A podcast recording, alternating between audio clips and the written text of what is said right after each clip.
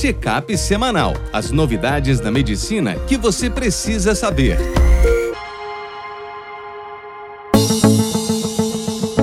Olá a todos, meu nome é Ronaldo Gismonte, eu sou editor-chefe médico do portal PebMed. Bem-vindos a mais uma edição do Checkup semanal, as novidades da medicina que você precisa saber para começar essa semana atualizado.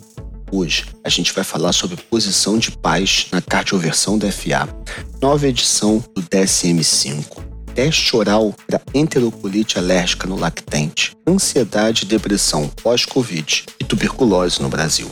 Primeira coisa que eu queria hoje é convidar vocês, para quem ainda não viu, entrar no nosso site e olhar a pesquisa do panorama financeiro do médico feito pelo Research Center da AFIA. Ficou excelente. Primeiro texto de Isabela Bud, nossa cardiologista. Cardioversão elétrica na posição anterolateral é melhor do que na anteroposterior. Durante a desfibrilação, que são situações de parada cardíaca, é muito difundido que a posição das pás anteroposteriores ela seria muito eficaz para a transmissão do choque. Só que ela exige o uso daquelas pás adesivas e não da pá manual, que a gente sabe que nem sempre está disponível no Brasil. Porém, para a cardioversão, que é a administração do choque em pessoas com pulso, por taquiarritmia, existem dúvidas se é necessário isso. Então, uma meta-análise analisou especificamente a cardioversão elétrica em pacientes com FA. Essa meta-análise pegou 19 trabalhos, sendo 6 ensaios clínicos, com 1.322 pacientes. E eles observaram que a probabilidade de reversão da FA para sinusal após o primeiro e último choque foi maior na posição anterolateral, que é a posição tradicional, com odds ratio de 1.6, ou seja, 60% de mais chances de reversão. Essa posição anterolateral teve associada também uma menor necessidade de carga para a cardioversão, mostrando que nas taquiarritmias ela pode ser a posição de escolha sem que a gente precise obrigatoriamente utilizar a anteroposterior.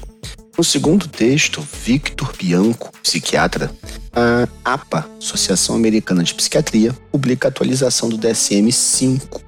E dentre as atualizações que o Vitor traz para gente, a mais importante, na minha opinião, é o transtorno de luto prolongado, seguindo uma tendência da CID-11 que a gente já abordou no portal, essa nova classificação da CID. Segundo o DSM-5 revisado, o transtorno de luto prolongado é quando há a morte de uma pessoa próxima há pelo menos um ano ou, se for criança, seis meses, associada a sintoma intenso na maior parte dos dias do último mês, como pensamento ou memória persistente em relação a quem morreu, sofrimento emocional ou apatia, comportamento evitativo em relação ao tema, dificuldade para retomar a vida social, sentimento de que a vida não vale a pena, e se esses sintomas causarem prejuízo social, ocupacional ou funcional, você tem o diagnóstico do transtorno. No próximo texto, Jobert Neves, nosso pediatra, ele foi fazer a cobertura do Congresso de Gastroenterologia Pediátrica. Ele trouxe diversos textos para gente. Eu convido vocês aí no portal para acessar. Eu separei aqui o teste de provocação oral, a experiência de um serviço de referência quando pensa-se em enterocolite induzida por proteína alimentar, uma reação alérgica não IgE, em que a proteína do leite de vaca é a mais comum, tira o sono de vários pais e de vários lactentes. O Hospital da Criança de Brasília é uma referência nacional no assunto. E a médica Elisa de Carvalho explicou como eles fazem o teste de provocação oral lá no hospital.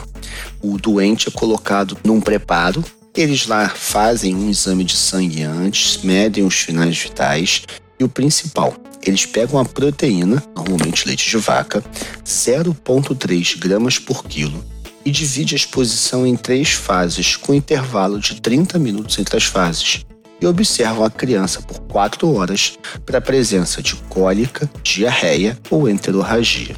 Os diagnósticos diferenciais principais da enterocolite por alergia a proteínas são os erros inatos do metabolismo, as infecções intestinais, um refluxo grave ou outras enteropatias. Próximo texto nossa equipe de jornalismo trouxe para gente alta prevalência de depressão, ansiedade e estresse pós-traumático após a Covid-19 no Brasil. Foi um estudo do Hospital de Clínicas da Universidade de São Paulo que pegou 425 adultos após hospitalização por Covid.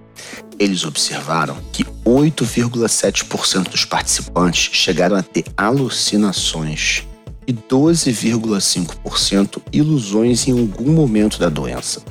Depois que ficaram bem do Covid, o diagnóstico de depressão ocorreu em 8%, de ansiedade generalizada TAG 15% e de estresse pós-traumático 13,6%. Metade da amostra reclamou de problemas de memória em algum momento, mostrando a importância da saúde mental em quem se recuperou do Covid e suas discussões em torno da síndrome do Covid longo. E por fim, Isabel Mendes, nossa infectologista, fecha com um texto excelente Tuberculose no Brasil, panorama atual. Em dados do DataSUS de 2021, o Brasil teve uma incidência de 35 casos de tuberculose por 100 mil habitantes. É uma incidência um pouco menor do que nos anos anteriores. Porém, os estados com as maiores incidências são, em primeiro lugar, Amazonas, 87 por 100 mil, seguido de Rio de Janeiro, 70 por 100 mil, Roraima e Acre. O estado com menor incidência é o Distrito Federal, seguido de Goiás e Minas Gerais. A tuberculose, em 95% dos casos, foi na forma pulmonar, sendo mais comum em homens, 69%, e em 62% pessoas com a cor de pele preta ou parda. O coeficiente de mortalidade foi de 1,3 óbitos para cada 100 mil habitantes, uma mortalidade que está em queda. Porém, chamou a atenção a alta prevalência de tuberculose resistente. No Rio de Janeiro, isso chegou a 23% dos casos, seguido de São Paulo, com 16%.